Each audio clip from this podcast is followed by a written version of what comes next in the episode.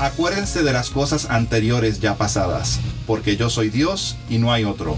Yo soy Dios y no hay ninguno como yo, que declaro el fin desde el principio y desde la antigüedad lo que no ha sido hecho. Yo digo, mi propósito será establecido. Este es Isaías 46, versículos del 9 al 10 en la versión de la Biblia, Nueva Biblia de las Américas.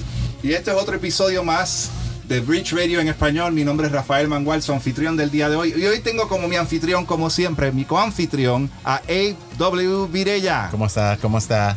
y tenemos una sorpresa bien grande el día de hoy. Aquí en los estudios de Ladero, Texas, al fin, Eduardo Martorano. Hola. Uh, para mí es un placer estar aquí. Saludos a todos. Para aquellos que nos han seguido en el podcast, Eduardo pues es la persona que da los podcasts con más educación teológica. Estamos dando una serie de las doctrinas de la gracia, de lo que es expiación limitada, fue el último tema. Uh -huh. Estamos preparándonos para un nuevo tema. ¿Nos puedes dar un, un poquito de introducción de lo que viene? Sí, bueno, nos queda, nos queda un solo tema sobre las doctrinas de la gracia. Viene lo que, lo que se conoce como la perseverancia de los santos. Allí voy a explicar por qué la salvación de los pecadores es una salvación que no se pierde, es una salvación que es eterna y porque es un regalo de Dios. Así que se preparen para eso porque va a estar muy, muy, muy bueno. Excelente, excelente. Bueno, pues para aquellos que no nos conocen, Bridge Ministries es un ministerio sin fines de lucro que fue fundado en Laredo, Texas, aquí en la frontera con México hace 10 años. Y nuestro propósito es equipar al cuerpo de Cristo a través de la palabra escrita y hablada. Y los medios que usamos para lograr esto incluyen una librería con nuestro café, estudios bíblicos, conferencias y pronto esperamos comenzar nuestro seminario por extensión. Eso está en vistas y tenemos una conferencia importante que viene el 6 de noviembre, nuestra primera conferencia que habla de la palabra, el evangelio y la misión y tendremos nada más y nada menos al pastor Sugel Michelén desde la República Dominicana y también a nuestro coanfitrión Eduardo Martorano. Así es que los esperamos pueden ir a nuestra página bridgeminlaredo.org para registrarse en esta gran conferencia o nuestra página de Facebook. Sí. Así es que hoy tenemos unos invitados muy, muy, muy especiales. Eh, estoy bien emocionado aquí por tener a, a parte de los integrantes de Para Su Gloria en un grupo musical de adoración. Eh, iba a decir de la República Dominicana, todos son dominicanos, ¿no? Pero es aquí en Estados Unidos y tenemos a Luis Carlos Asensio, a Isaac Polanco y a Gerson Arbelo. Espero que lo haya dicho bien. Estamos emocionados de tenerlos aquí de que cuenten su historia de, qué es para su gloria, qué Dios está haciendo en sus vidas. Y una de las cosas que nos gusta comenzar uh, el podcast es cómo llegaron a fe en Cristo Jesús. No sé quién quiere dar su testimonio rapidito de cómo, cómo Dios transformó su vida a través de, de, de su, fe, de, su, de su gracia en sus vidas. ¿Quién va a ser el voluntario? Oh, bueno, me, me, me ofrezco. Eh, Rafael, gracias, gracias por la invitación y gracias por la invitación de todo el equipo. De verdad que para nosotros es un, es un gusto eh, estar compartiendo este tiempo con ustedes. Y bueno, para no agotar el tiempo, eh, mi, mi, llegada a la fe en el Señor tiene mucho que ver con la música. Eh, creo que muchos de nosotros compartimos, ¿verdad? Que oímos a lo mejor alguna canción o que fuimos expuestos a, a, a, una, a un mensaje a través de una canción. Y así fue que yo llegué al Señor. Yo llegué al Señor después de mucha invitación y yo estaba en el ambiente musical. Eh, tocaba en bandas de rock, tocaba en, en bares, discotecas, todo ese tipo de cosas. Y bueno, una muy buena amiga me invitándome, invitándome, invitándome, invitándome a, la iglesia, que no se rindió nunca. Un día me invitó a una actividad.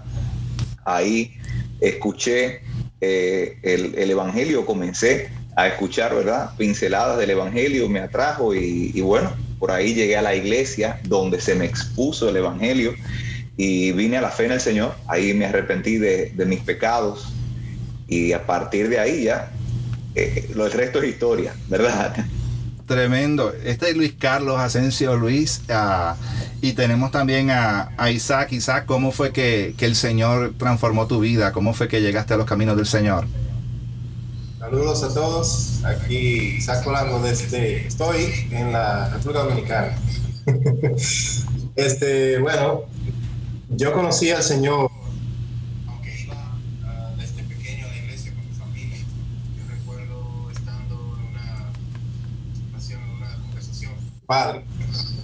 Y en medio de la conversación, eh, así como de la nada, se para y me dice, ¿y tú alguna vez eh, has, le has entregado tu vida al Señor? Tú, estás yendo a la iglesia desde chiquito con nosotros, pero eso no significa que tú eres cristiano. me explicó el plan de salvación, me explicó eh, por qué eh, yo era considerado un pecador delante del Señor. Y ahí mismo yo lloré muchísimo y acepté al Señor en mi corazón hasta, hasta el día de hoy, desde, desde muy temprano, empecé a servirle y, aquí estamos. Tremendo, gloria a Dios. Gerson, tu testimonio corto. Bueno, pues eh, un placer de estar aquí. La verdad que es eh, una oportunidad maravillosa que nos dan de compartir con ustedes. Eh, pues yo estoy acá en Pensilvania, yo soy dominicano, vengo de la República Dominicana también, como mis compañeros. Pues nací en un hogar cristiano, yo nací en un hogar de, donde profesábamos la fe en Jesucristo.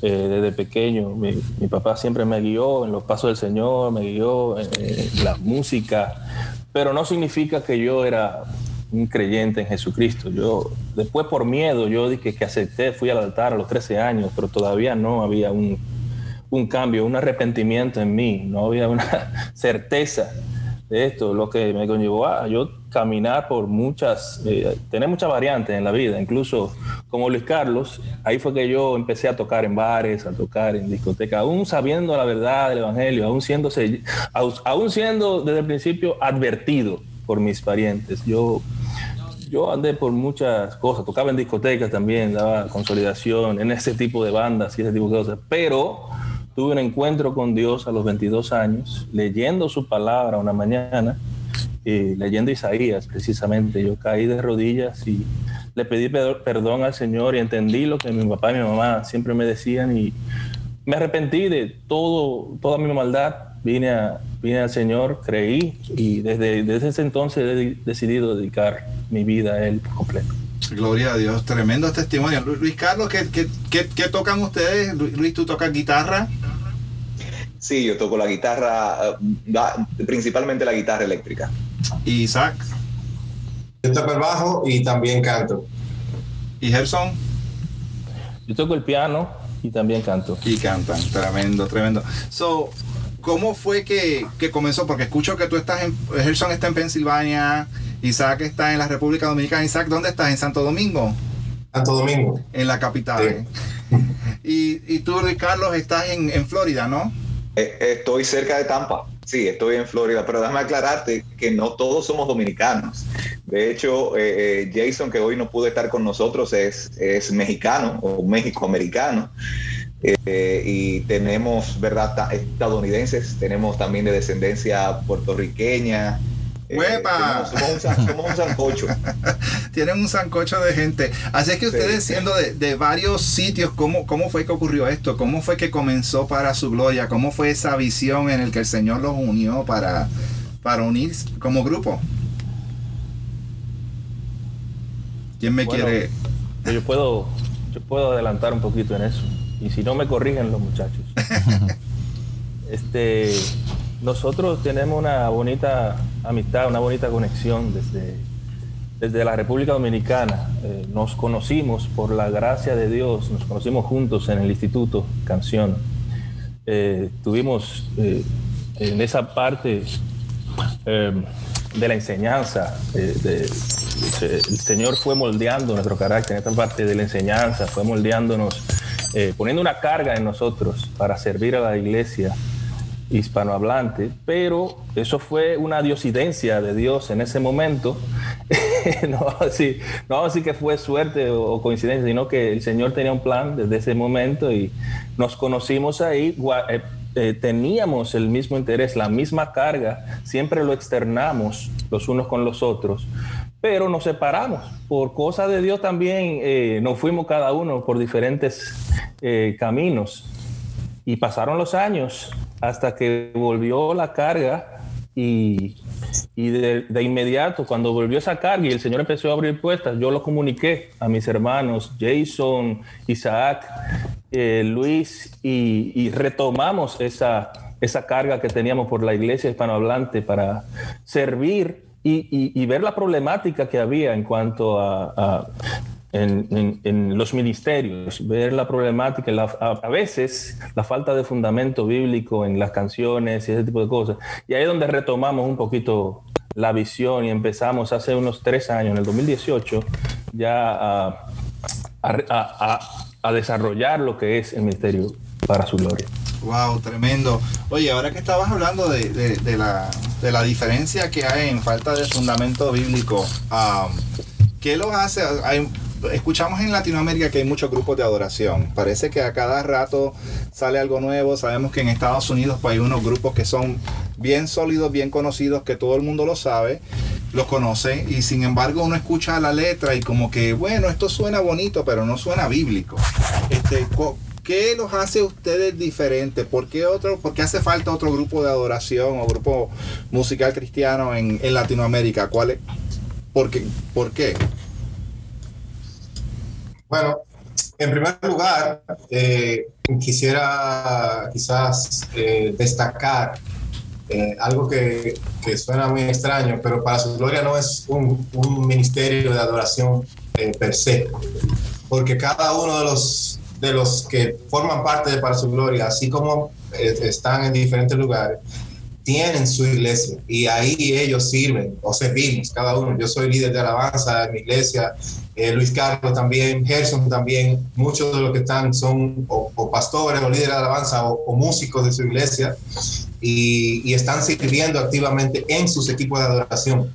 Lo que hace Para Su Gloria eh, unirse es ver cómo podemos eh, unir de lo que el Señor nos ha permitido aprender, pasar, eh, incluso tener deficiencia en nuestro ministerio de adoración, en nuestras iglesias, para ofrecerlo y tenerlo disponible para todas las iglesias o ministerios que, que necesiten de ese tipo de cosas.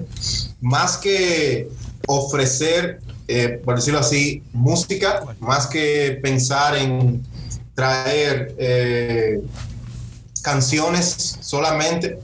Eh, para su gloria eh, trata de ofrecer recursos de todo tipo para ministerios eh, de alabanza, para líderes de alabanza, para líderes de ministerio que, que quieren hacer las cosas de la manera bíblica, de la manera correcta. y eso es lo que estamos haciendo, básicamente sirviendo a ministerios de adoración. No, no tanto somos un ministerio de adoración que anda como quizás algunos que se han formado y andan eh, por ahí eh, ofreciendo conciertos y, y, eso. Nosotros estamos cada quien en su iglesia tratando de eh, juntarnos para servir a todas las iglesias en, en, Panamá. Déjame, si me permites añadirle, Rafaela, a eso. Eh, nosotros nunca pensamos en hacer algo diferente. O sea, para su gloria nunca surgió como, ah, ¿qué, podemos hacer diferente como, como ministerio musical? Sencillamente fuimos un grupo de, amigos y hermanos que teníamos necesidades en nuestras iglesias y, queríamos comenzar a desarrollar eh, la teología que está, en la cual estábamos creciendo en nuestras congregaciones a través de la música. Y comenzamos a desarrollar y comenzamos a desarrollar eso y bueno, el, eh, comenzamos o quisimos proveer eso a la iglesia en general. Eh, nuestro centro, o por decirlo así, nuestro enfoque no es per se el lanzar una producción musical, sino capacitar a la iglesia, instruir a la iglesia, en fortalecer la teología en la parte devocional de nuestras congregaciones. Entonces, el front line, por decirlo así, el, front end, el frente de todo esto es sí es la música, pero detrás de todo eso, para su gloria, es más que un grupo de música, es un ministerio que capacita a las iglesias o forma o pretende ofrecer herramientas de formación a las iglesias en su devoción congregacional. Wow, so están para edificar el cuerpo de Cristo en general. Y una de las cosas que yo, ¿verdad? que quiero compartir es que yo, yo he estado en grupo de adoración desde, bueno, desde que estaba en la iglesia católica de chiquito. Pero eh, después de convertido a los 18 años, este, yo siempre, casi siempre he estado en grupos de adoración, yo canto. Eh, tuve un, yo digo que conocía al Señor, que yo tuve un encuentro con el Señor, pero no lo conocía, no sé si me entienden. O sea, lo, conocía, pero es como decías, de oídas te había oído. Y hace como de 10 años para acá el Señor ha estado trabajando en mi corazón y más, más fuerte durante el pasado año, en donde han venido unas convicciones bien fuertes, en donde yo decía, todo aquello que yo hice, no todo, ¿verdad? Pero mucho de lo que yo hice en el Ministerio de Adoración no era bíblico. Este, ¿Alguno de ustedes vino de un trasfondo de iglesia en el que quizás adorabas al Señor en, ese grupo y te das cuenta, ven acá, todas estas letras hay que votarlas. La música está brutal, la letra hay que votarla, no es bíblico. Eh, y quizás eso es lo que es lo que los ha llevado a las convicciones que están. ¿Han tenido esa experiencia ustedes personalmente al, al empezar el grupo? ¿Vinieron con esa de la misma mentalidad o fue algo que el Señor fue creando y dice borrón y cuenta nueva? Bueno, yo puedo eh, contar eh, algo acerca de eso. Yo recuerdo que yo era líder del Ministerio de Alabanza de la iglesia donde estaba y tenía, por decirlo así, eh, acceso y control del repertorio que cantábamos en la iglesia. Y recuerdo que en una ocasión empecé a exponerme, bueno, el punto de quiebre fue una conferencia que se dio aquí en República Dominicana con John Piper, eh, la primera conferencia por su causa. Y cuando yo estuve expuesto a las canciones que se estaban cantando ahí, yo dije, wow, pero estas canciones eh, son, son otra cosa. Esto es como si tú estuvieras literalmente cantando la Biblia. Entonces pude acercarme a algunas de las personas que estaban involucradas en, en, en, en, el equipo de adoración que estuvo dirigiendo esa conferencia. Y como que ese fue el punto de quiebre para, para mi vida personal. Eso fue lo que el Señor usó para yo darme cuenta y yo empezar a revisar qué es lo que yo estoy haciendo en mi iglesia. Y yo recuerdo que de ese repertorio que había cerca de unas 100 canciones, yo hice una revisión completa, sin música, me puse a leer la letra de todo lo que estábamos cantando y yo me quedé como con, con 20 canciones de esas, no, 23 canciones de esas, creo. Eh, y todo, ¿por qué? Porque yo pensando, ¿por qué yo llegué eh, quizás como responsable o líder de alabanza de, esa iglesia, a, a llenar eh, el repertorio con esas 80 canciones que no eran aptas.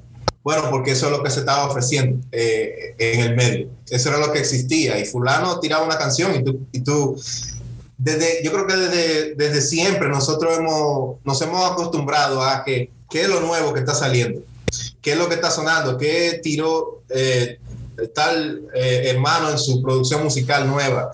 Y nosotros muchas veces sin filtro tomamos eso y lo metemos a la iglesia y empezamos a cantar eso en la iglesia, no sabiendo que no todo lo que, lo que está saliendo ahí es, es algo que nosotros tenemos que estar cantando como iglesia. Entonces, ahí surgió para mí personalmente, eso fue por el 2010, eh, surgió para mí personalmente ese, ese cambio y desde ahí yo he tratado no solo de aplicarlo a mí, a mi iglesia, sino tratar de llevar esa mentalidad a todo el que, el que yo pueda. Eh, entender que la palabra de Dios es lo que tiene que llenar. Eh, y la palabra del Señor misma lo dice.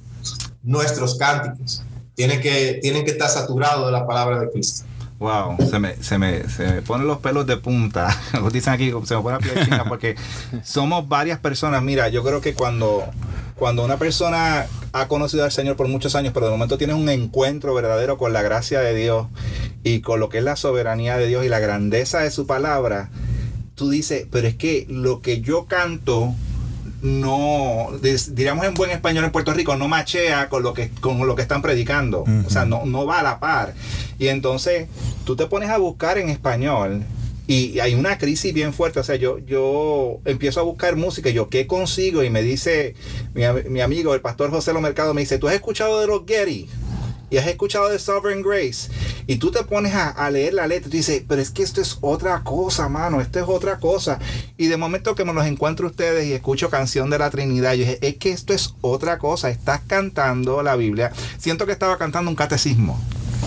Se estaba cantando cosas que son bíblicas, cosas que son basadas en la palabra de Dios. Eh, Eduardo, no sé si tienes un pedazo por ahí de la, de la, de la canción de ellos, canción de la Trinidad. Sí, es que hay una canción. ¿Se Nadie Entender tu mente o ah, sí. Ahí, está. Ahí le estamos oyendo. Esta es canción de la Trinidad, un pedacito. Tu justicia,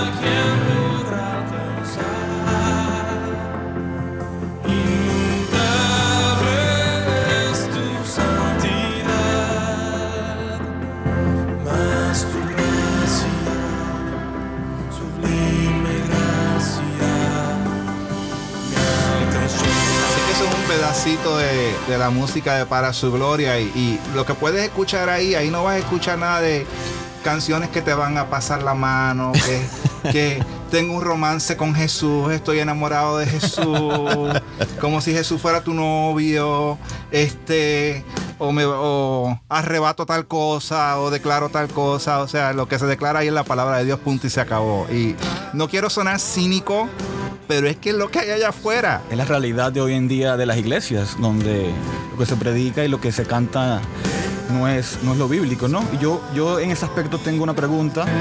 Yo como pastor y, como, y, y como predicador, eh, yo sé cuál es el proceso que uno tiene para crear sermones y todo, y para, para, que, sean, para que sean sermones bíblicos. Y yo, les quería preguntar, ¿cuál es el proceso que ustedes tienen para crear estas, estas canciones y estas letras?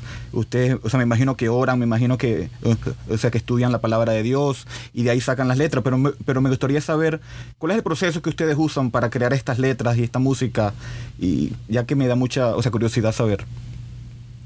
Bueno, eh, déjame primero añadirle a eso la, la- un poquito a, a lo que Isaac había dicho en la, en la pregunta anterior. A mí me surge la necesidad de comenzar a traer la Biblia a, mi, a, las canciones precisamente cuando me convertí en pastor, en medio de, de la necesidad de hacer, una, de hacer coherente lo que yo predicaba con lo que cantaba. Me tocaba cantar y me tocaba predicar. Wow. Entonces, eh, imagínate uno queriendo predicar sobre la soberanía de Dios, pero miraba las canciones y lo que hablaban era de la soberanía del hombre. en muchas ocasiones, ¿verdad? O de algo, o de algo muy centrado en, en- en saciar una necesidad emocional. Y bueno, me encontraba desarmado. En muchas ocasiones me encontraba desarmado. Si encontraba una canción o o dos como mucho, eso era lo que tiraba en el servicio y se acabó. Entonces, eso obviamente levanta uno, levanta uno el, el deseo de, wow, si voy a componer, si voy a arreglar, ¿por qué no partir de la palabra de Dios? eh, para asistirme en, en- en la predicación o para asistir a otros pastores, a otros ministros. Y por supuesto, el, el punto de partida de nosotros al componer es la palabra de Dios. Eh, por el hecho de que nosotros vivimos en lugares tan separados, vivimos eh, yo aquí en la Florida, Gerson en Pensilvania, eh, Isaac en, allá en, en Dominicana y Jason también allá, en- bueno, Jason aquí ahora en la Florida también, pero en, otro, en otra ciudad, nosotros nos tenemos que reunir para componer. Primero, eh, tenemos que cuadrar de nuestras faenas de trabajo, porque todos tenemos trabajo, todos tenemos ministerio, tenemos que cuadrar de antemano. Vámonos una semana a retirar, Biblia en mano, libros de teología en mano y mucha oración. ¿Qué queremos? ¿Qué, qué pensamos que el Señor ha puesto en nuestro corazón para abordar en esta producción? En la primera producción, eh, si la escuchas, te vas a fijar que eh, la temática es muy coherente, es la soberanía de Dios. ¿verdad? La, temática de la primera producción es la soberanía de Dios preponderantemente y eso fue lo que se quiso hacer en la primera producción. Ya ahora la segunda producción que sale pronto, Dios mediante, eh, tiene otra temática y, a- y así sucesivamente. Entonces, ayudados de la gracia de Dios, comenzamos a explorar esas temáticas, comenzamos a explorar esos textos y forzándonos a ser eh, fieles a lo que dice la Biblia, comenzamos a escribir como el Señor nos ayude. Y en ese precisamente la última vez que lo hicimos, eh, que fue hace ya dos años y pico, ¿verdad? Que a, a componer para esta segunda producción. ¿Cuán- ¿Cuántas canciones salieron, muchachos? Salieron 12 canciones, ¿verdad? En ese último retiro que va a salir en, en- en la, en la próxima, en los próximos meses. Miri, ¿cuál ha sido la respuesta de.? Porque yo sé que hay, hay dos respuestas: o la resistencia o el shock. Bueno, hay otra respuesta: la resistencia o el shock de no sé qué hacer porque yo quiero cantar esto, pero mi pastor me empuja a que yo cante esto porque esto es lo que está pegado. O.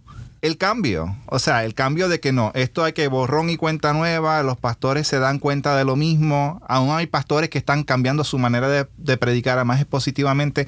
¿Cuál ha sido la respuesta que tú has visto de los líderes de adoración, de los cantantes, de los pastores y aún de la misma congregación? ¿Qué, tipo de, de como un buen español, qué feedback has tenido de las, de las personas cuando ustedes empiezan a cantar esto? ¿Se dan cuenta de la diferencia? Bueno, la verdad, eh, como todos los que estamos aquí, hemos tenido la experiencia de que eh, hay muchas canciones que están un poquito vacías en cuanto a la teología y los fundamentos bíblicos. Y, y es cuando, como tú, tú salir de la, de la leche hacia la vianda, ¿no? O sea, eh, es, es una experiencia que tú sales de algo muy light algo un poquito más eh, que tiene que digerir un poco más y te, y te de alguna manera te exige, te promueve que, que puedas escudriñar las escrituras un poco más. Y es que de eso se trata, es que, que nosotros seamos formados, que, seamos, que crezcamos mucho más en el conocimiento de la palabra de Dios y que no cantemos cosas por cantarlas, simplemente porque suenan bonitas. Y hay, que hacer una labor de educación, como se mencionaba. Hay que, hay que educar a la congregación, hay que tratar de educarnos como líderes también en el conocimiento bíblico, en la, en la doctrina, que la palabra enseña, que es la enseñanza bíblica. Hay que enfocarnos en eso. Y eso va a hacer que nuestro contenido al cantar eh, se impacte tenga otro impacto, porque es la palabra la que hace la obra. Cuando tú le estás cantando la palabra al Señor, cuando tú, tú, estás interactuando con Dios y usando su palabra, usando lo que Él ha revelado a través de la escritura, eso es lo que provoca el impacto. Entonces, ¿cuál es la reacción de la gente? Bueno, al principio es como cualquier estudiante que empieza desde el principio, o sea, que empieza un, un nuevo semestre, ¿no? Eh, estás, estamos siendo todos educados, estamos creciendo, lo único que ya no es can, cantar frasecitas porque son bonitas, sino vamos a cantar cosas con un fundamento bíblico bien eh, eh, determinado, bien sustancioso y, y así podemos poco a poco crecer como congregación. Wow, y has, has, visto, me imagino que has visto testimonios de, de gente que está buscando y de momento dice, wow, espérate, me siento diferente cantando esto. O sea, eh, no, no, no el sentimiento de emoción, sino como que, sí. que verdaderamente es como que una llenura, porque tú dices, wow, es que la palabra de Dios lo tiene todo. Y si la estás cantando... De hecho, hay, y, podemos casi siempre la, la, forma en que recibimos feedback es a través de las redes. Personas nos escriben eh, o en los comentarios de algunos de los videos o de algunos de los talleres, porque como le decíamos al principio, no solamente estamos eh, haciendo música, también una de las cosas que hace para su gloria es eh, dar talleres online gratis. Lo, lo, transmitimos por YouTube, lo transmitimos por Facebook.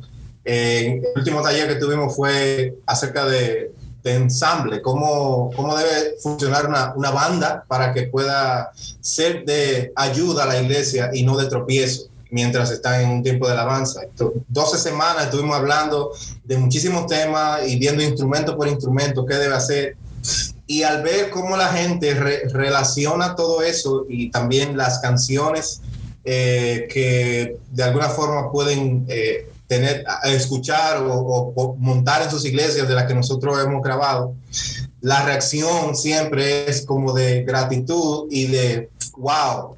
Eh, hay, son pocas, pero hay muchas, hay, son pocas, pero hay personas que han estado implementando este tipo de, de tiempo de alabanza en sus iglesias, eh, donde sus canciones son totalmente bíblicas y, y, y, tienen esa claridad, pero casi todo el que empieza a ver eso como algo nuevo y empieza a, a trillar ese camino, su reacción es como, eh, wow, eh, vine a la luz, eh, ¿dónde estaba esto toda mi vida? Y eso es lo que creo que nos pasó a cada uno de nosotros cuando, cuando empezamos a ver y a, y a experimentar un tiempo de adoración fundamentado totalmente en la palabra de Dios y no, y no en el hombre. Si uno Exactamente, porque es directa, directamente, perdón que... que no, no, no, dale, dale. Es exactamente lo que dice Isaac. Nuestra experiencia ahora mismo es de, desde nuestras iglesias. nosotros estamos en nuestras iglesias, tenemos, interactuamos con nuestras congregaciones y el feedback que quizás recibimos porque es muy nuevo el ministerio, lo recibimos a través de las redes y de las, de, de- de las personas y de las congregaciones que de alguna manera está- han estado eh, atentos a- al, al contenido de las canciones. Una, una de las preguntas que yo tenía era, porque vemos que la gente va a las iglesias y a veces tú ves un montón de gente que quizás quizás canta, pero ves mucha gente que no canta. Una de las cosas que yo he visto en este en estas iglesias que, que se han que, que se han han visto la luz y son más bíblicas ahora es la importancia del cántico congregacional. Todo el mundo canta y lo que canta es lo correcto. ¿Cuál es la importancia de ustedes que están en ministerio, pastores y demás? ¿Cuál es la importancia del, del cántico con- del canto congregacional y eh, diferente a lo que usualmente se canta? Porque la gente dice, no, lo cantamos en congregación, pero hay una cosa cuando el cuerpo de Cristo canta junto y canta la palabra. ¿Cuál, cuál- cuál es la importancia Claro. de esto? Claro, yo creo que, que la respuesta está en, en Colosenses 3:16. Es un mandato bíblico que la palabra de Cristo habite en abundancia en vosotros con toda sabiduría, enseñándonos y amonestándonos unos a, unos a otros con salmos, himnos y canciones espirituales, cantando a Dios con acción de gracias en vuestros corazones. Eh, claramente, cuando tú miras ese, texto, eh, entre todas las herramientas que tenemos, para amonestarnos, para edificarnos los unos a los otros. Está la música, el canto espiritual, ¿verdad? El, el- el- que, que la iglesia participe del canto y, y que, y que exalte a Dios a través de sus cantos y obviamente utilice la palabra de Dios en sus cantos para edificarnos los unos a los otros. Y cuando no solamente a través de la predicación de la palabra, sino a través de los cantos, nosotros ejercitamos el edificarnos los unos a los otros, que va a ser la iglesia? La iglesia va a crecer espiritualmente. Amén. Eso es eh, indetenible. Dios es fiel a su palabra y va a edificar a su iglesia a través de su palabra. Yo creo que lo más natural ante nosotros tener un servicio, una liturgia, sea como, ordénese como, como usted quiera, la liturgia. Si saturamos esa liturgia de la palabra de Dios de principio a fin, lo que vamos a tener es un pueblo maravillado por Dios. Un Amén. pueblo que va a cantar emocionado, que va a cantar de corazón, que va a gozarse en la presencia de Dios, porque todo lo que está respirando, todo lo que está oyendo, todo lo que está recibiendo por todos lados es la palabra de Dios. Yo creo que es la exhortación bíblica. De hecho, la importancia del canto congregacional no la damos nosotros, la da la palabra de Dios. Ella es la que nos manda. Los salmos están llenos de mandatos. eh, y es porque eh, ahí es donde nosotros encontramos nuestro deleite, reconociendo la grandeza, la santidad, disfrutando de la hermosura, de la grandeza de nuestro Dios. Y el canto congregacional es una, una probada de eso, una oportunidad donde nosotros juntos podemos declarar de lo que, lo que Dios ha hecho eh, de manera personal y de manera en conjunta, por ejemplo, salvarnos, declarar de lo que Dios es, eh, lo que Dios eh, promete y, es, y gozarnos en, en, en, en esas promesas y en esa esperanza que tenemos en Cristo Jesús. El cántico congregacional tiene eh, esa vertiente y, por eso Dios nos manda. Eh, tiene el Salmo 96, el Salmo 95, tiene el Salmo 100, eh, Salmo 34, tiene muchísimos versos en la Biblia. Nosotros como líderes de adoración, y ahí yo creo es donde está uno de, de las fallas de muchos líderes que creen que ellos son los encargados de dar la importancia al canto congregacional y son los encargados de provocar ese, esa experiencia, como le llaman ahora, experiencia de adoración, ese, ese mover del espíritu, ellos son los encargados y tuve que se rompen la cabeza y, y, mueven cielo y tierra, invierten muchísimo dinero en mover un, un ambiente que parezca como medio místico. Uh -huh. todo, todo se, se, se, combina para eso, desde las luces apaga, se apagan, que prenden luces de colores y empieza una música y un par y una cosa, y entonces eh, pareciera como que estamos, estamos provocando algo, pero al final vamos a gastar recursos, vamos a gastar dinero, tiempo, etcétera, y la gente al final va a salir eh, como que ah, viví una bonita experiencia, pero no realmente o no necesariamente adoré al Señor. Pero cuando lo que nosotros hacemos, aunque no tengamos ni un solo instrumento en la mano, no tengamos músico en la iglesia, quizá una sola persona se para con un himnario en tu iglesia a dirigir la alabanza, pero desde que esa persona abre la palabra y expone la palabra de Dios, y ahí lee la importancia que el Señor le da a este tiempo que vamos a tener, entonces ya la gente empieza a ser transformada y a entender realmente, porque el espíritu empieza a moverse y a hacer viva la palabra en nosotros. Eh, yo creo que la palabra de Dios es, es, la herramienta a la que nosotros tenemos que eh, apegarnos, no tratar de, de, de, involucrar o de comprar o de mover nada por, nuestros, por nuestras fuerzas. Eh, eh, Me da mucha pena cuando veo, cuando veo líderes de alabanza. Eh, ok, vamos a ponernos de pie y vamos a aplaudir y, vamos a, y empiezan a hacer y inventar cosas. Yo estuve ahí en un momento, no lo digo como, estoy, no estoy denigrando a nadie, no estoy, solamente me da pena y pienso que es una falta de conocer el poder de la palabra de Dios. Lo- Cuando la gente cree que tiene que, que cada semana invertir eh, eh, su creatividad en cómo voy a hacer yo que esta gente cante. No, eso, eso la palabra del Señor lo puede hacer solita. Ella es viva y eficaz. Amén. Mira, y- y esa experiencia que tú cuentas, que hasta me, todavía lo escucho y es como yo le digo a Eduardo, Eduardo, el Señor ha sanado muchas cosas en mi vida, pero todavía me da convicción.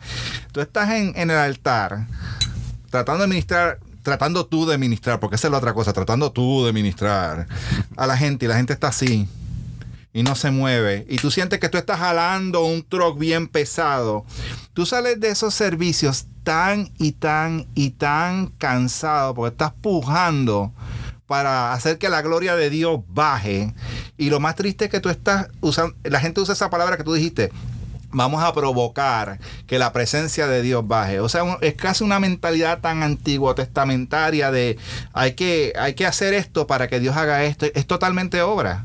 Entonces, en vez de deleitarte la presencia, al menos yo, esta es mi experiencia yo personal, como líder de adoración, yo no me podía gozar tanto porque la cámara me está mirando, tengo que parecer que estoy adorando, porque si no la gente, eso no va a provocar que la gente adore. O sea, ustedes tienen que levantar las manos para provocar que la gente adore. Usted tiene que saltar, porque si usted no salta, la gente no se va a activar.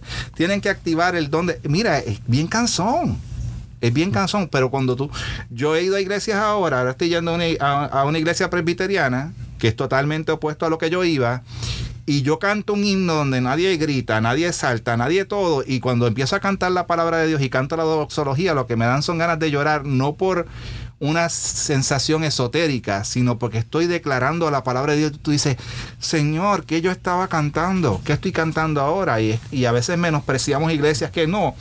Eso es lo que tienen es un piano nada más. Nosotros tenemos una banda completa con las luces y el jumbotron allá arriba con las letras de colores y le regalamos dulce a la gente y ¿No, no, no tienes videos de ti bailando también ahí al frente? En, en el- no les voy a decir dónde los pueden encontrar, pero por ahí andan. yo sé lo que son túneles de fuego, yo sé lo que es brincar, yo sé lo que es echarme a correr por toda la iglesia como un loco. Mira, Wow. más grande que eso ha sido yo sentarme a cantar un himno o, O vuelvo a lo mismo. Estoy en casa, en mi sala, y yo, ah, mira qué chévere Luis Carlos con el grupo de él, vamos a escucharlo y escucho canción de la Trinidad y empiezo a llorar cuando empezamos a declarar la, la- eh, siento que estaba leyendo un catecismo declarando las verdades del Padre, del Hijo, del Espíritu Santo, de su sublime gracia, que su sublime gracia me alcanzó, que no fue algo que yo hice, fue algo que él hizo. Eh, eh, te, te sobrecoge la palabra. Es una experiencia bien diferente. Y yo le digo a la gente, puedo estar, sí me gusta la, la música, ¿verdad? Alegre y todo lo demás, pero puedo contar yo lo más sencillo y eso me llena más que todos los cultos emocionales que yo viví en mi vida. Sí, Y- mira, mi- ah, pe- perdón, Gerson. Rapidito. Y, y mira que hay muchísimas formas de nosotros responder a las promesas de Dios, a sus atributos, a, a su palabra en general. Y como somos eh, personas con emociones, eh, vamos a responder de diferentes formas, vamos a responder de forma diversa. Hay veces que cosas nos van a hacer llorar, cosas nos van a hacer reír. La misma palabra habla de muchas expresiones corporales, como batir las manos, levantar las manos. Hay muchas formas de que nosotros respondamos. Lo importante es que la convicción, que esa palabra es, eh, es esencial a la hora de interactuar con el Señor en adoración. Lo importante que es que la convicción de que la palabra de Dios está ahí transformando la vida de todo lo que estamos interactuando con Dios. Es lo importante. La reacción del ser humano va a ser diversa, va a ser de, de diferentes formas. Yo puedo levantarme, yo puedo saltar, yo puedo, pero asegurarme de que, que no sea una persona humana que me está moviendo a eso, que no sea un carismático que me está diciendo muévete, muévete, muévete, que no sea un condicionamiento, sino que sea una respuesta al Señor y que unánimes, unidos por la palabra de Dios, por sus preceptos, por, por su ley que está ahí, nosotros en unanimidad, en adoración congregacional, vengamos como cuerpo ante Él, que es un ensayo de lo que sucederá en la eternidad, un ensayo del cielo también. Y también tenemos, tenemos tener cuidado que nosotros no estamos juzgando a la gente cuando están haciendo eso, ¿verdad? Porque no conocemos el corazón y no sé qué el espíritu está haciendo en su um, con, con esa persona. Yo sé que yo sé que unas veces ni- hay, iglesias que um, tú sabes que no levantan las manos, no hacen eso. Y unas veces vienen y le dicen, hey, no, no, no hagas eso. Ah, eso no hacemos aquí en esta iglesia. Ah, porque ten- también tenemos que tener cuidado que no, no estamos yendo al otro lado, ¿verdad? Claro. Y, y- y no dejando a la gente alabar al Señor por su gloria, ¿verdad? Um, también. Sí, mi experiencia con eso ha Si sido ahora. entramos, en ese, si entramos en ese tema, no vamos a ir, no vamos a ir largo. Sí, Claro, déjame- nosotros, nosotros hemos hablado varias veces acerca de, de eso, del, del suprimir eh, las emociones. Las emociones no, no hay que suprimirlas cuando surgen de un corazón que está eh, eh, siendo transformado por la palabra de Dios, que está viendo, está siendo partícipe de lo que el Señor está haciendo. Ahora, cuando hay un emocionalismo, Pues. estamos detrás de eso. A eso sí, sí que estamos hablando. Y creo que a eso se refería Rafael ahorita, cuando tú Sí. Eh, que tú sales frustrado del culto, tú como líder, cuando tú tratas de, de ir detrás, de correr detrás del emocionalismo, correr detrás de el aplauso y, y- y que la gente levante la mano y esas cosas, tú cuando tratas tú de ir detrás de esas cosas, te vas a salir frustrado y no va a surgir eh, natural. Pero cuando esas emociones vienen natural, yo mismo a veces estoy eh, tocando eh, y a veces lo que hacemos es, vamos a, a- en medio de la canción, paramos los instrumentos y levantamos la mano y cantamos a, a capela, la congregación entera. El momento se presta para eso. Eh, y muchas veces también, yo mismo digo, hermano, levante sus manos o déle un aplauso al Señor.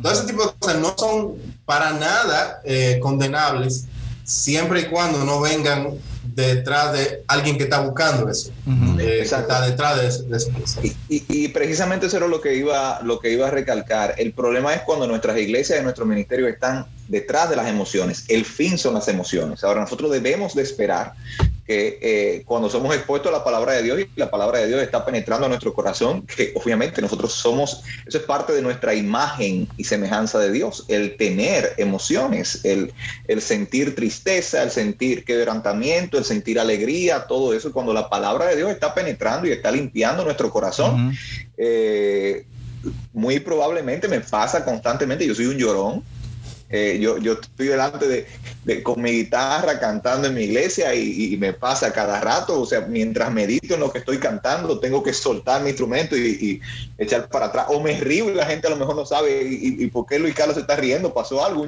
no, no, me estoy gozando en, en la verdad y en la promesa en la que se, me ha, que se me ha dado en la palabra de Dios.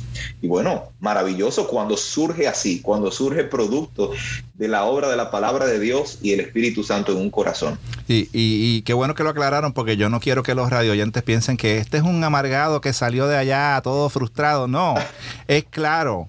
Lo que pasa es que uno se cansa de ser porrista, el cheerleader. Y este, yo soy un llorón. Yo soy de lo que me siento atrás y no me importa si tengo que levantar las manos. Yo le digo a mi esposa, si yo escuchando doctrinas de error me emocionaba, gritaba, lloraba y hacía cuantas ridiculez, cuando yo escucho de, mira, me dan hasta ganas de llorar ahora, cuando escucho de la gracia de Dios, cuando escucho de la cruz, cuando escucho lo que Dios ha hecho en mi vida, es para, es para echarte a llorar. O sea, es, es una gratitud al Señor lo que el poder hablar con ustedes, el poder estar en este, este podcast, eh, es todo para la gloria de Dios. Entonces, cuando tu vida se convierte no para yo ir a la iglesia, la gente te decía, el culto estuvo bueno. ¿Estuvo bueno para quién? ¿Qué dice el Señor? ¿El Señor le gustó? o te gustó a ti, te movió las emociones.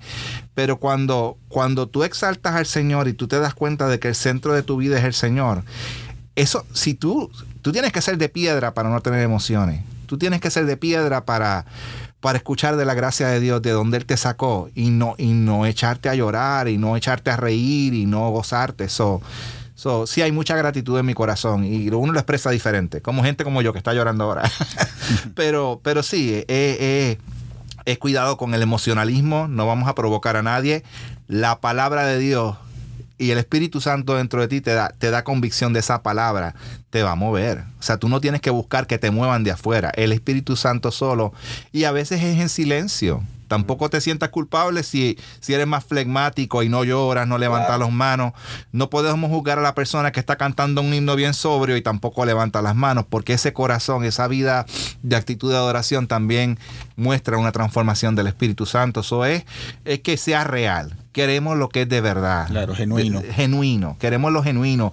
Y cuando tú cantas la, la palabra de Dios, como dicen en inglés, you can't go wrong. No, no te puede ir mal cuando, si, si, si dudas, canta la palabra. Si dudas, canto este himno, canto algo nuevo y no estás seguro de lo nuevo, cántate el himno. Estás seguro de lo que, que lo que cantes ah, no te glorifique a ti, no sea para pasarte la mano, sino que sea. Y si Dios, Dios nos ministra en medio de la, de la palabra y demás, pero el fin de la adoración no es para nosotros, no es para mi feeling o mi estilo aún a veces. Es, si yo no puedo adorar a Dios en una iglesia bautista o presbiteriana porque cantaron un himno y nada más puedo contar cuando escucho una canción de los cantantes modernos, entonces hay un problema en mi corazón. Porque ¿qué yo estoy adorando? ¿La música? Sí me gusta hacer las cosas con excelencia, pero ¿qué yo estoy, qué yo estoy persiguiendo? Y es lo importante.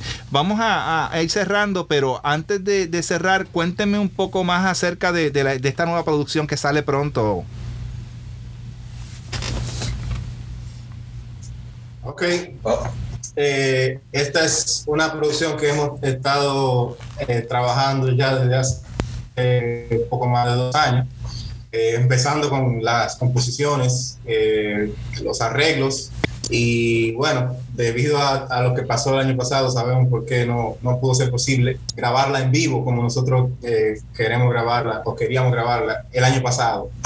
Entonces el Señor abrió las puertas y, y todos los, las cosas se dieron para que en mayo eh, pasado pudiéramos grabar en vivo. Nos juntamos ahí en, en Florida, cerca de Luis Carlos, en una iglesia y fue toda la banda, un grupo de, de hermanos también y grabamos eh, 14 canciones nuevas. Wow. Esta, esta producción, al igual que la primera, es una producción que queremos traer y poner a disposición de las iglesias que andan buscando qué canciones yo puedo cantar en mi iglesia que sean fundamentadas en la palabra de Dios.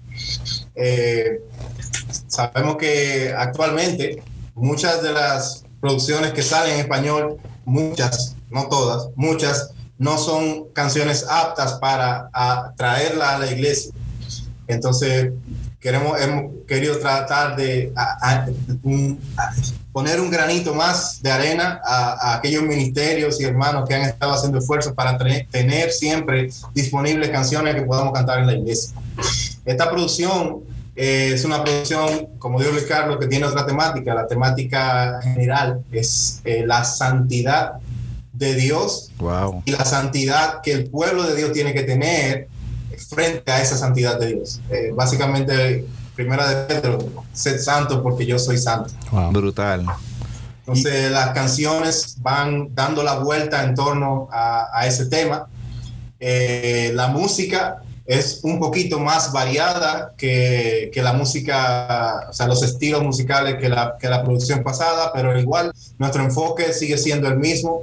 Canciones que puedan ser cantadas por todo tipo de, de personas en, en todo tipo de iglesias que quieran cantarla. Y bueno, estamos ahora mismo trabajando en la postproducción. Nosotros eh, tuvimos una, una etapa de composición, luego arreglo, grabamos y ahora estamos enfrentándonos a todo lo que grabamos, eh, haciendo ediciones, algunas cosas que quizás quedaron mal, tenemos que eh, tomarla de algún ensayo que tuvimos, que se grabó, o si hay que regrabar algo, se regraba. etcétera, y entonces mezclamos todo eso y esperamos que en otoño podamos tener eh, afuera esta, esta producción nueva de Para Su El trabajo duro Hay que algo que, gente quiero no se da cuenta. hay algo, a- algo que añadir a, a lo que Isaac dice, o enfatizar, que es que hay varios, a- a- abarcamos más géneros o más estilos musicales en esto. Oh, wow. Eh, y la idea detrás de todo esto es servir a la iglesia en general, no necesariamente a un, eh, a un grupo que, que, que, que Que se enfoca en un, un un tipo- ti- un- un estilo. un tipo de estilo, porque con esto queremos ser un puente. Mm. Queremos ser un puente y comenzar a traer a todas las congregaciones eh, la, la palabra de Dios o, o a ofrecer la hacer esta oferta de que la palabra de Dios tiene que, estar en el centro de nuestra devoción. A iglesias que a lo mejor no utilizan nuestros estilos tan tradicionales, ¿verdad? Entonces vamos por ahí. Ah, ¿Ustedes tienen planes para cuando terminen, ah, cuando terminen en octubre, van a, tener conciertos en diferentes partes del, del mundo los Estados Unidos? Ah, ¿Tienen planes para eso? Bueno, yo podría decir que los, la naturaleza en sí del ministerio y, la esencia en sí no es tanto dar conciertos en diferentes partes del mundo ni hacer giras donde podamos eh, tener conciertos musicales o actividades eh, con música envu- envueltas en música nada más por lo que decíamos al principio, porque cada uno de nosotros está en sus iglesias, tiene su trabajo, estamos en diferentes partes del mundo. Entonces, en cuanto a, a eso, nosotros lo que hacemos es que planificamos en el año unas tres actividades, máximo cuatro, y esas actividades involucran conferencias, encuentros con comunidades, donde nosotros vamos, eh, tenemos talleres, tenemos enseñanza, nos comunicamos con diferentes congregaciones, diferentes líderes y de alguna manera crecemos uno con los otros, nosotros traemos lo que,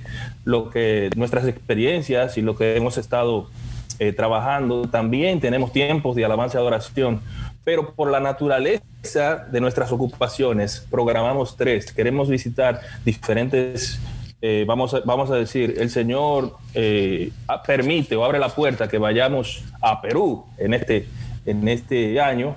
Entonces nosotros coordinamos actividades, pero no tenemos así per se un plan de visitar varias iglesias, así por, por las condiciones en las cuales vivimos. No somos una banda que vivimos juntos y que tenemos la oportunidad de andar por ahí y después eh, retomar la vida una vez más en nuestras iglesias. Es, decir, que no, no nos lo impide hacer eso, pero sí podemos programar dos conferencias al año y quizá una actividad eh, especial eh, que se pueda hacer. Eh, y así y así nos estamos manejando hasta ahora. Bueno, tenemos la, Claro, la- si tenemos- el Señor de alguna forma nos permite hacer esto, eh, ir de alguna manera eh, es- y, y ex- eh, eh, llevar lo que es para su gloria y lo, este, este movimiento que, que hemos estado iniciando, Mm. pues amén. Hasta ahora esa no es la naturaleza, ni es lo que, lo que andamos buscando, no, sé- Sí. no estamos buscando ser una banda que hace tour, como dice Gerson, sí. pero si el Señor de alguna forma hace que todo funcione para que en algún momento, para su gloria, vaya a, a hacer algo así, pues lo entenderíamos y, y- y él mismo orquestaría todo. Wow. Bueno, tenemos una conferencia así también. Ustedes necesitan bajar por la conferencia en español el 2022 aquí en Laredo, que vamos a tener, ah, ah, bueno, vamos a ver. pero- Vamos a ver a quién viene. Sí, so necesitamos hablar para... No, para- tienen, que- tienen que tener a Laredo ahí en el, en Sí. el background, pensando, oye, esa gente necesita por allá. Oye, una de las cosas que, no, y, y- y una cosa que quiero aclarar a la gente, gente, no piretee música. Miren el trabajo que le toma a ellos, Mm. eh, la edición de todo esto. Compren el disco, apoyen al ministerio. Antes de acabar el podcast, vamos a ver sus contactos. Este, pero antes de terminar, quiero que alguno de, que uno de ustedes me comparta. No podemos asumir que la gente conoce lo que es el Evangelio. Sabemos que muchos de nosotros dis que conocíamos el Evangelio, pero en realidad no lo conocíamos. Quiero que alguno de ustedes me compa- compartan con la, con la audiencia de este podcast qué es el Evangelio. Bueno, eh, la, la palabra evangelio significa buenas nuevas. Eh, pero antes de dar esas buenas nuevas hay que hablar un poquito de las malas, de las malas noticias, ¿verdad? Y la, y la mala noticia es que nosotros somos todos pecadores eh, y existe un Dios santo que no tiene nada que ver con el pecado, que aborrece el pecado y por tanto tenemos un problema bien serio. Y es que no podemos tener comunión con Él, que de hecho nos merecemos todo el peso de su juicio. Y la buena nueva entonces es que ese Dios todopoderoso, santo, puro y perfecto, proveyó a su Hijo como sacrificio y como la paga por todo nuestro pecado. Y a través de su Hijo redimió un pueblo, eh, que es el pueblo compuesto por todos los creyentes a lo largo de la historia de la humanidad, todos los que han confiado en Jesucristo para su salvación. Y bueno, la oferta está puesta para que todo aquel que se arrepienta de sus pecados y que confíe en la obra salvífica de Jesucristo reciba vida eterna y no se pierda, no reciba ese juicio severo. Y esa es la buena nueva que nos da el Señor a través de Jesucristo. Amén. Amén. Yo creo que más claro, pasó, pasó pastor, pasó. no, mira, eh, es importante porque a veces asumimos, sí, Jesús murió por mí, pero me encanta que recalcaste, la- hay buenas noticias porque hay malas noticias y esa es la que no se predica. Porque somos salvos, pero ¿por qué? Porque había una mala noticia y yo creo que es importante. Mira, yo estoy bien emocionado de tenerlos ustedes aquí, de verdad que estoy bien agradecido de que verdaderamente veo que están haciendo las cosas para la gloria de Dios. Es impresionante y me encanta ver, el- y yo estoy seguro que Eduardo también como pastor, el ver el compromiso de ustedes con sus iglesias primero, que eso es lo primero. Mi, mi compromiso es con, con la iglesia local y de ahí eso va a ser un espejo a lo que va a pasar cuando ustedes se juntan. Eso es lo que se refleja, eso es lo que vemos. Oye, para la gente que, que no, que quiere saber quién es para su gloria, dónde puedo conseguir el próximo disco, este quieren darnos información de dónde lo podemos encontrar, si es que quieren que los encontremos. Soy Instagram, Facebook, ¿dónde los podemos encontrar? Facebook, Instagram y YouTube. Ahí es donde mayormente estamos compartiendo todo el contenido para su gloria oficial.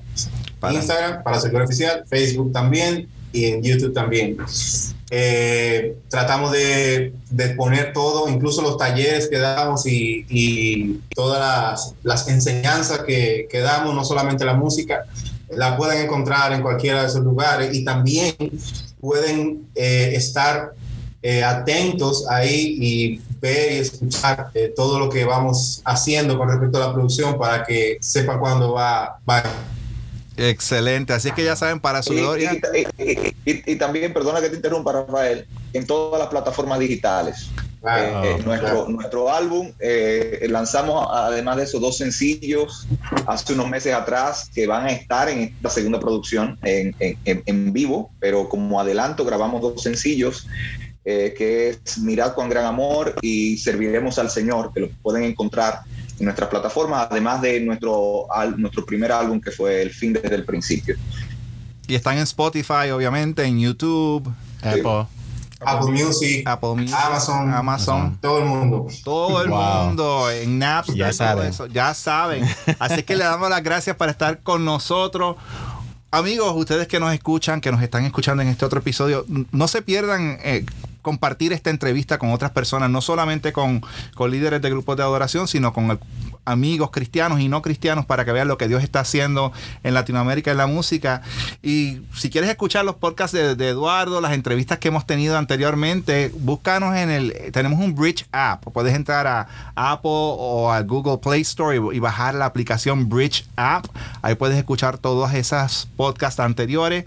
Puedes escuchar el podcast en inglés que lo dirige Abe W. Virella. Tenemos muchos invitados ahí. Y si no, puedes ir a nuestra página eh, web, Bridge Min Laredo, B-R-I-D-G-E-M-I-N, laredo.org. Puedes buscarnos en, buscarnos en Apple Podcast, en Spotify, en Stitcher Radio. Puedes ir a nuestra página de Facebook, Bridge Ministries y Bridge Ministries Español. Sí. Igual en Instagram. Bueno, pues, ¿qué les pareció la entrevista del día de hoy? Wow. No sabía que tenía un grupo así afuera cantando No, canciones. es increíble, increíble cómo, cómo se consigue gente que todavía, o sea, que, o sea, que adoren a Dios de, o sea, de esta manera, Sí. Que tengan letras bíblicas, es algo, eh, te da ánimo, ¿no? Seguir en el ministerio, seguir en, eh, en lo que estás haciendo, porque sabes que no eres el único. Hay otras personas allá afuera que también quieren predicar la palabra de Dios, quieren cantar la palabra de Dios de, de- o sea, de- de- de la manera bíblica, y eso te da mucho ánimo. Como pastor, a mí, o sea, por ejemplo. Oye, Eduardo, yo, yo sé que tú dijiste en tu testimonio que tú conociste del Señor a través de, del internet, las predicaciones de pastores. Cuando estabas en búsqueda de eso, ¿llegaste a ver otros grupos de adoración en español que, que, el- que la predicación, que la música de ellos fuera coherente con las predicaciones que estabas escuchando? ¿O fue bien difícil encontrarlo en español? Sí, eh, sí, al principio fue, fue bien difícil, pero después cu- cuando estaba en Venezuela encontré a los, a los, a los Jerez. Ajá. Ellos tienen también canciones y letras muy, muy bíblicas y, y los oía mucho en esa época. Pero estaba bien limitado, porque teníamos al grupo de la, de la iglesia de la IBI, de ellos, Sí. de Gracia Soberana, las grabaciones de Gracia Soberana. Está la iglesia Bautista Osama, que hace poco cantó con los Getty. No sé si tengan un disco como tal, pero es, es como buscar con pinza. O sea, una vez tú escuchas la palabra de, de Dios de una manera predicada bíblicamente, tú quieres que lo que, que lo que escuches sea coherente, porque escuchas esto y después escuchas cosas que, que no tienen nada que ver. So, yo estoy bien agradecido que haya gente como ellos que especialmente en español, está ocurriendo más en inglés, pero que en español estén abriendo la brecha para que otros ministerios se levanten. Y no solamente que, como ellos dijeron, lo de nosotros no es tanto concierto, es edificar al cuerpo de Cristo, como vamos a enseñarle a la iglesia cómo adorar correctamente. Claro, y que ellos pongan los acordes y todo en sus páginas web para que otras iglesias lo usen. O sea, tienen esa, esa intención, no solamente de vender, sino que el, sino, o sea, el de proveer un recurso para esas iglesias bíblicas para que usen su música para, o sea, para adorar a Dios. Eso es algo que es magnífico. Así que yo los animo, vamos a buscarlos en las redes sociales y vamos a apoyarlos con, con el, con la compra del disco, bajarlo en las plataformas y compartirlos con los demás. Claro que sí, claro que sí. Gloria a Dios. Gloria a Dios. No quiero irme sin terminar con la primera pregunta del Catecismo de Heidelberg. ¿Cuál es tu único consuelo, tanto en la vida como en la muerte? Que no me pertenezco a mí mismo, sino que pertenezco en cuerpo y alma, en la vida y en la muerte, a mi fiel Salvador Jesucristo. Amén. Hasta la próxima. Amén. Hasta luego.